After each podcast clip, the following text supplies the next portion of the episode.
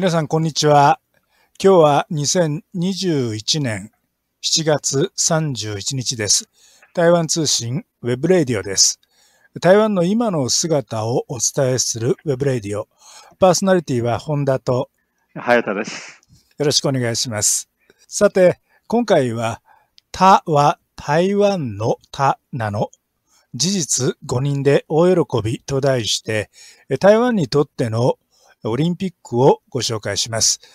これまでも何度かオリンピックの話題をお伝えしてきましたが、今日も続けてオリンピックのお話しさせていただきます。はい。まあ、いろいろと議論があります東京オリンピックですけれども、開催されている途中ですね。で、台湾でどのような反応かといいますと、まあ、なかなか注目が集まっているようですね。はい。まあ、台湾チーム、金メダルも獲得する選手が出るなどですね、結構活躍しているようでして、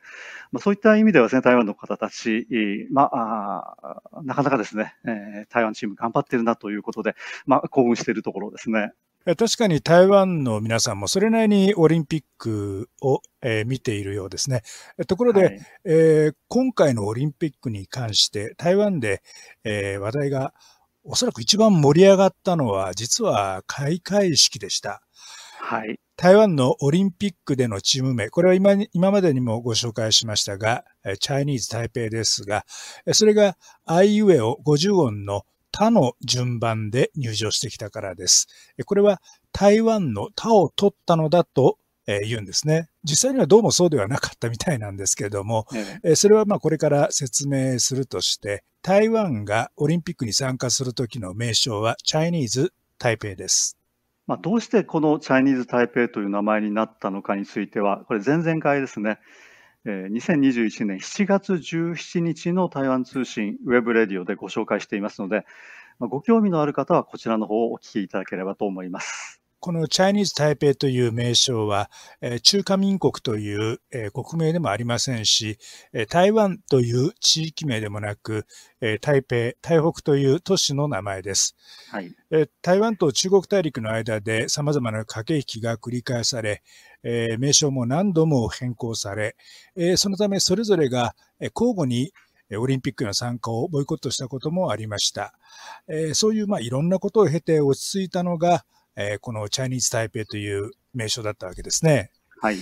そのチャイニーズ・台北が、えー、50音、アイウエオの他の順番で、えー、今回入場してきました。それで、えー、こちら台湾の方では一気に、えー、盛り上がりました。と言いますのは、チャイニーズ・台北、えー、最初は、えー、地ですので、えー、東京オリンピック、えー、50音の、えー、序列の中で、他で出てきました。えー、台湾には日本語がわかる人少なくありませんが、まあ、そこで一番え敏感な一部の台湾の人たちが、これはきっと台湾の他を取ったのだろうと言い始めました。それが一気に広がって、えそうだそうだ、これは台湾なんだ。台湾という名前がオリンピックの場で認められたんだということで、えー、多くの台湾の人たちが大喜びしたようですね。そうですね。まあ、チャイニーズ・台北ということであれば、え最初の文字が地ですからね、地の順番で出るのかなと思ったところ、そうではなくて、ただったんですね。はい。で、これはまあ台湾のただというふうに言うんですけれども、まあ、台湾にはこの台湾は中国大陸と違って独立した存在だと考える人たち少なくないんですね。えー、でその人たちにとってこのチャイニーズ台北ではなくて台湾という名前を使うことは悲願なんですね。なるほど。で、また、日本の多くの台湾ファンの人たちも、まあ、これにはですね、一斉に喝采したようです。えー、一つの中国の原則を堅持する北京側の立場としましては、この中国と台湾を並べることは、えー、この台湾を国家として認定したことを意味しますしますので、これを認めることが、えー、できないということになります、えー。そのためオリンピックでもこの台湾という地域名を使うことを北京側はあくまでも反対してきました。台湾はあくまでも中国の一つの地方としての位置づけです。つまり、えー、北京側から見るとこれは香港やマカオと同じだというわけなんですね。はい、そうですね。えー、で、台湾の人たちは台湾を取り巻く国際環境の中で、このチャイニーズ台北という名前を受け入れざるを得なかったものの、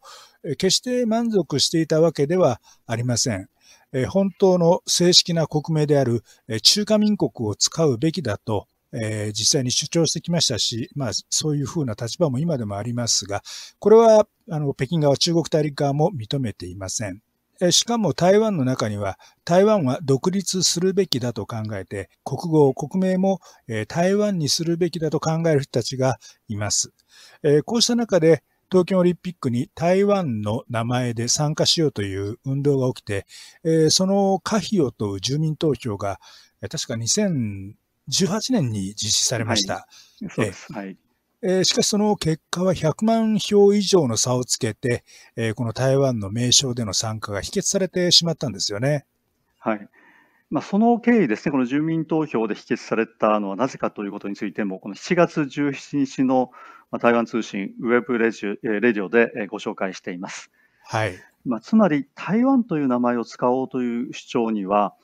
中国大陸に対抗して台湾を独立した存在として世界に認めてもらおうという、まあ、政治的な意図があります。はいまあ、しかし台湾の中には、まあ、そうした政治的な意図に賛同しない人が実は少なからずいるんですね。えー、でただこの「他」で出てきたことで多くの人が喜んだということなんですけれども、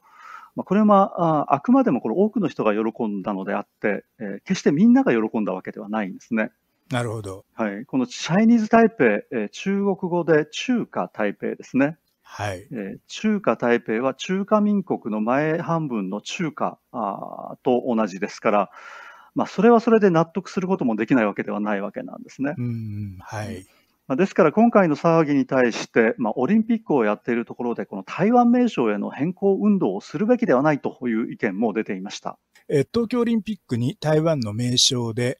参加しようという住民投票が否決されたもう一つの原因は、名前の問題はえ、台湾だけで決めることができるものではないので、え、中国大陸を交えて IOC が、え、決めることだからです。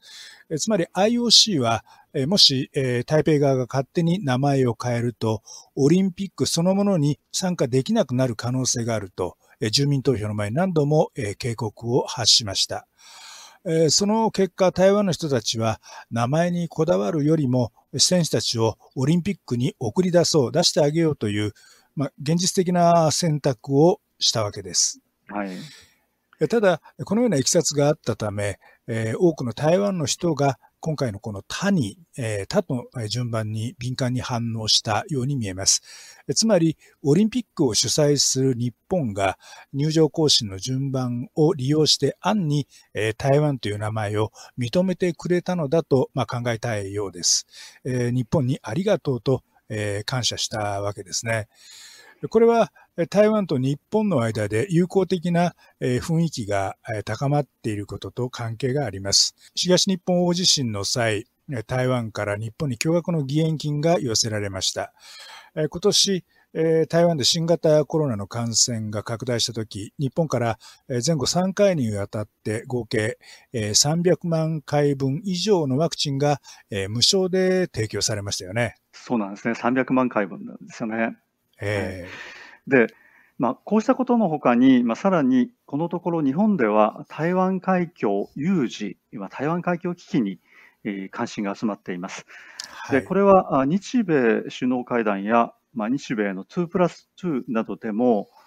台湾海峡の平和安定の重要性ということでですね取り上げられています。えー、で今年の日本の防衛白書の中にもそれが取り上げられたようですね。はい、でまたこの台湾の WHO 世界保健機関への参加を日本は盛んに支持すると表明しています。まあ、こうしたことも今回の台湾での盛り上がり、これがですね日本が台湾を支持してくれたという解釈を、まあ、多くの台湾の人たちが信じた伏線となっていると考えられます。なるほど。ところで、えー、実際にはこの他の順番、50音の他の順番が一体台湾の他なのか、あるいは台北の他なのか、まあ、よくわかりませんでした、えー、事前に主催者側からの説明も、えー、なかったようです。えー、この他というのは台湾の他でもありますが、えーオリンピックに参加する際の名称、チャイニーズ台北の台北の他でもあるわけです。え台湾と台北、アイウェイの、えー、順でその、えー、間に入る国とか地域はありませんよね。はい、そうですね。それをなぜ台湾の他などなのだとこう信じるようになったのか。入場行進の時、え場内では、チャイニーズ台北というアナウンスがあったのですが、その時実況を担当していた NHK のアナウンサー、日本語で台湾ですと紹介したんです。これが、いわば決定打となって、台湾の他に違いないという、まあ、その確信に変わったようですね。はい、このアナウンサーの方、えー、涌田さんがこれをきっかけに台湾で大きな扱いで紹介され、えー、人気も、えー、一気に上がりました。日本語がわかる人にとっては、えー、NHK ニュース、はい、夜9時のニュースでおなじみのアナウンサーの方ですが、えー、日本語がわからない人は彼女のことを知りませんよね。そうですね。はい。えー、ところが、それがこの、えー、入場行進の時の台湾ですで、えー、一気に有名になった感があります。まあ、このことなんですけども、実はですね、このワクダーさんが台湾で、こうしたことで人気になったということは、まあ、NHK の内部ではかなり微妙に受け止められているという話を聞きました。あ、そうですか。えー、で、この他が一体何なのか、まあ、最初は説明がなかったんですけれども、まあ、その後ですね、えー、東京オリンピックの組織委員会が記者会見で、この他は台北の他だと説明しているんですね。はい。でこの台湾の名称問題については、まあ、1981年の IOC と台湾の間の合意があるそうなんです。つまりこのアルファベットでの分類の際には台北の T を取るということです。で、チャイニーズの C ではなくて、後ろの台北の方の T を取るということなんですね。で、この東京オリンピックの場合は、この日本ですので、50音順ですね、あいうえお順にはなっているんですけれども、えー、この台北の T から他になったということで、まあ、決して台湾の他ではないということなんですね。なるほど。うん、で、このことについて、この台湾のオリンピック委員会、つまりまあチャイニーズ台北オリンピック委員会ですけれども、はい、そのホームページを確認してみました。で、はい、実はですね、そのことですね、えー、つまり、えー、チャイニーズ台北の台北を取るということがですね、その中にちゃんと書かれているんですね。でつまりこの日本が特別に台湾に配慮して台湾の他を取ったのではなくて、このオリンピックの慣習に従って台北の他を取ったというのが、これは公式の説明となっています。はい、で日本がこの台湾に有効だから台湾の他を取ってくれたということではないというのが、まあ、実は種明かしなんですね。なるほど。日本のメディアがオリンピックで台湾と紹介するのも、これはあの実は以前からの習慣で、今回が特例というわけではないようです。はい、少なくとも前回の、えリオデジャネイロオリンピックでは、え開幕式でアナウンサーは、えチャイニーズ台北を台湾と紹介しています。今回の他の順番にえー、そしてそれから実況のアナウンサーの台湾ですのコメントに、えー、喜んだ日本の台湾ファンの方も少なくなかったようですが、これまでのオリンピックにおける台湾の呼び方、過去の入場行進を含めて、これはもう一度確認された方がいいかもしれませんね。そうだと思いますね。うん、えーまあ、最も名前の問題としましては、先ほど、えー、北京側の立場として、えー、中国と台湾を並べることは、これはあの台湾を国家として、えー、承認したことを意味するので、えー、これを認めることができないと、えー、説明しましたが、日本のマスコミは、あの、習慣として、えー、中国と台湾と並べて呼び習わしています。えー、日本の方たちは、これで両者を認識していると思いますが、これは実は将来は問題になるかもしれません。えー、と言いますのは、はい、えー、近年、例えば航空会社が中国、台湾と並べて表示していたのですが、えー、北京側がこうした表示を変更するよう要求してきたということがありました。えー、つまり、台湾を国として位置づけていることは認められないというのが北京側の言い分です。ね、日本の航空会社も要求を、このような要求を受けています。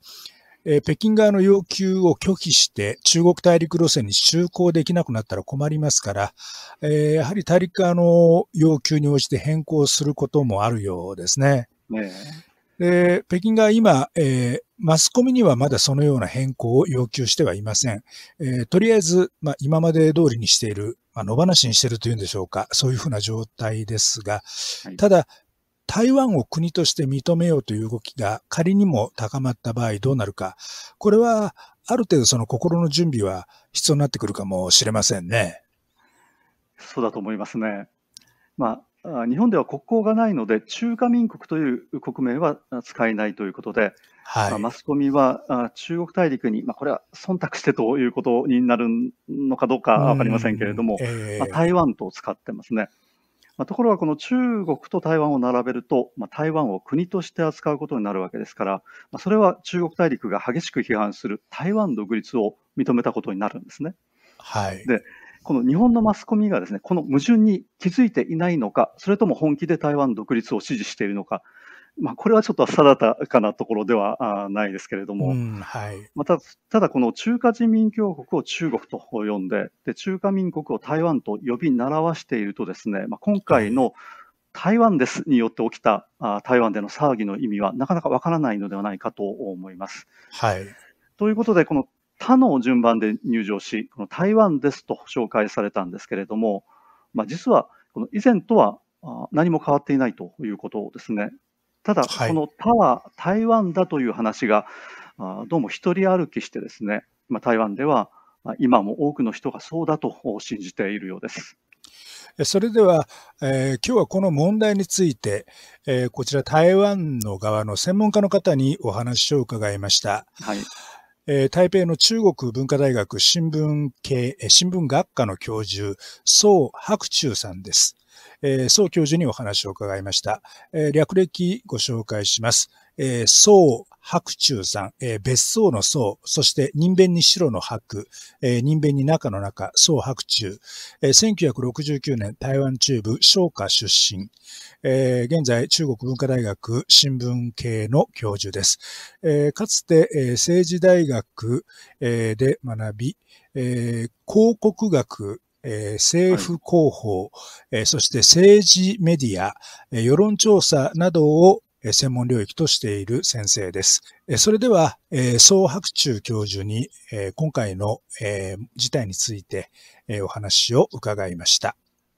东京奥运开幕进场顺序是采用日本五十音入场，嗯，呃，中华台北队排第一百零四个，是按照平假名的他。台湾的他进场，嗯，而不是区全意思的区，再加上 AHK 主播喊出台湾 this，让许多国内网友感动，认为这就是台日友好的证明。今般の東京オリンピックは50音順で入場したため、チャイニーズ台北チームは104番目の入場でした。ひらがなの地ではなく、 他の順序での入場でした。加えて、NHK のキャスターが口頭で台湾ですと紹介したことで、台湾内部ではこれを対日友好の証と、えー、感動する向きもありました。不过回顾过去几次奥运，除了2008年北京奥运以中文排序之外，嗯，我国代表队均被列为 T 字母梯队。以二零一二年伦敦奥运开幕式为例，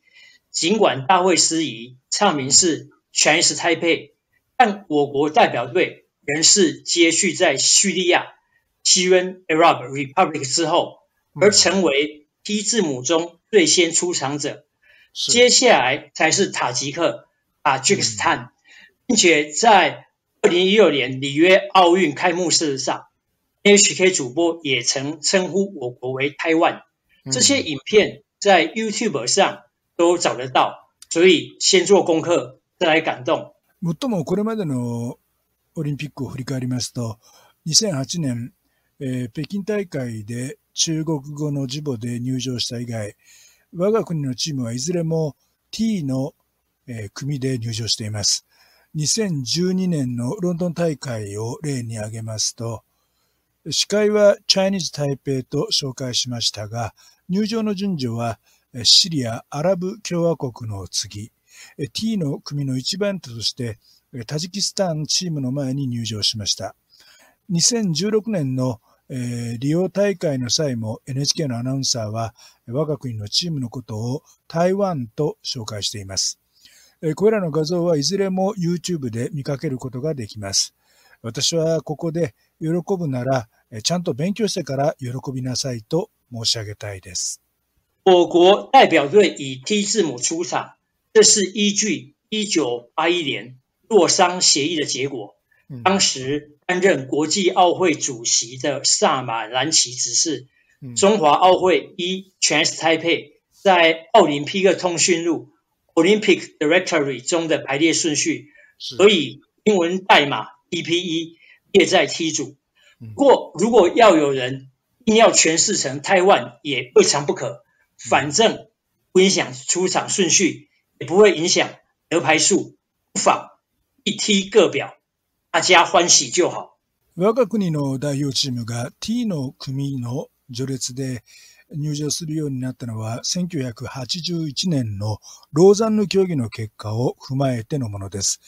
当時の IOC 主席だったサマランチ氏は中華オリンピック委員会に対してチャイニーズ台北はオリンピックダイレクトリー五輪連絡簿にある英文コード TPE に基づき T の順番に配列すると指示を下しています。もっともこれをどうしても台湾の T だと解釈したいのであれば、それも悪くはないかもしれません。入場の順序に影響するわけでもありませんし、メダル獲得数に影響するわけでもありません。いわば、一つの T それぞれの解釈、表明で、それぞれが好きなように解釈すればいいでしょう。新闻报道和运动转播采用乐听人熟悉的名词是很自然的现象，没必要自找麻烦。像是 The United Kingdom 登场时，台湾媒体会简称为英国，而非它的正式国名大不列颠即北爱尔兰联合王国。可是英国不是只有英格兰啊。对于这样的称呼，我也没听过苏格兰、威尔斯还有北爱尔兰的人士来抗议过。此外，我们必须要知道，香港 （China）、Hong Kong 在奥运开幕式出场是在 H 组，而不是 China 的 C 组。所以中华台北 （Chinese Taipei） 出场会列在 T 组，这个很正常，没有什么好大惊小怪的。ニュースやスポーツ中継に際して。リスナーや監修に耳馴染んだ名詞を使うというのは、これは一般的な現象です。例えば、えー、United Kingdom、が入場した場合、台湾メディアは英国という俗称を使い、えー、グレートブリテン及び北アイルランド連合王国などと呼ぶことはまずありません。しかし、えー、United Kingdom、イギリスはイングランドだけで構成される国ではありませんが、仮にこのように呼んだとしても、スコットランドやウェールズ、北アイルランドの関係者から抗議があったと聞いたことはありません。この他に、香港、チャイナ香港が、オリンピックで入場する際も、香港の H の組で、入場しており、C の組ではありません。ですから、えー、チャイニーズ台北、中華台北が T の組で入場したことは、えー、正常なことであって、何ら驚くには値しません。まあ、そう先生どうもありがとうございました。ありがとうございました。はい、先ほどの宋白秋さんのこの喜ぶならちゃんと勉強してからにすべきですという言葉ですね、この非常に印象的でしたね。でしたね、えー、はい。この台湾の人たちの中にも、実はこの今回のこの名称問題で、台湾が盛り上がっているということに疑問を持つ人がいました。で、えー、この宋先生も、まあ、その中の一人で、で、えー、いや、どうなのかなということでですね、この実際に調べてみられたようなんですね。はい。で、そうすると、今回の東京が特別ではなくて、まあ、以前も同じようにですね、扱われていることが分かったということなんですね。はい。はいでまあ、台湾では現在の民進党の蔡英文政権が、まあ、中国大陸との対立を深めています。で中国大陸も、まあ、台湾にさまざまな圧力を加えています。まあ、このため多くの台湾の人たちの中で、まあ、中国大陸に対する感情が相当にこじれているように感じるんですね。えー、そうですよね。はい。で、今回のこのオリンピックに出場する中国大陸の選手を、まあ、足ざまに罵るような声もですね、台湾の人たちの間からよく聞くんですね。えー、うんでまあ、今回このオリンピックでの台湾の名称問題に、まあ、多くの台湾の人たちが敏感に反応したのは、まあ、こうした感情的なあ問題の裏返しでもあったような気がします。なるほど。まあ、ところで、えー、この蔡英文総統のフェイスブックですね、この蔡英文総統も、まあ、SNS ですね、フェイスブックとか、あツイッターとか、えー、あやってますけれども、まあ、オリンピックに出場する台湾の選手の活躍をですね、えー、盛んに紹介してるんですね。で、この蔡英文総統のフェイスブックがまるでこのスポーツ新聞みたいな形になってしまってますけれども。そうですか。はい。まあ、相変わらずですね、このスポーツを政治的に利用するということは台湾でも盛んです。えー、台湾でもこのオリンピックは国国威発揚の場所となっているようなんですね。で今回、この台湾選手の成績がなかなかいいので、まあ、そのおかげでこのところ、ややですね下落を続けていました蔡英文総統の支持率が持ち直しているという現象もあるようです。スポーツの成績、国際試合での成績が、その国家元首の支持率にこう結びつくっていうのはなかなか面白い現象だと思うんですけど、はい、まあそのスポーツの政治利用、まあ日本でもこれはあのよく言われていますが、台湾ではもしかするとこれは日本よりもあ露骨というのか激しいのかもしれませんね。え、中国大陸ほどそのスポーツが国家の威信と直結しているというわけではないのかもしれませんが、え、台湾の人たちに政治利用がその悪いというそういうふうなあの風潮あるいはイメージはあまりどうもないような感じがします。えこれは今、どうもそう、そのようですね。はい。で、これは今の蔡英文政権になってからではなくて、前の国民党政権時代からどうもそうだったような感じがしますよね。えー、えー、あの、蒋介石総統が海外で好成績を上げた選手を席巻する様子っていうのは大体毎回大きく報道されていましたし、あの、少年野球ですとか、あと、ジャイアンツで活躍する王選手がえー、こちら台湾に来ると、大体相当が出てきてあったりとかっていうのありますよね。そうですね。えー、で、政権は今、民進党に変わりましたが、えー、スポーツを政治で利用するという点は、これはあの政権が変わっても今もどうも変わりがないような感じです。さて、政治利用というと、え台湾には、えチャイニーズ台北を、え中国語で中華台、えと呼ぶメディアと、え台湾台と呼ぶ、えメディアがあります。チャイニーズ台北か台湾という、台湾かという以前に、台湾内部でも呼び方がまちまちなようです。中華台、あるいは台湾台のどちらかを使っているかによって、そのメディアの政治的な傾向が、まあ、なんとなくわかるような気がしますね。まあ、ちなみにですけれども、蔡英文総統は台湾台の方を使ってますね。はい。さて、今回は、えー、他は台湾の他なの？え事実5人で大喜びと題してお伝えしました。はい、この番組の内容について皆さんのご意見、ご希望、えー、ご質問などを頂戴できればと思います。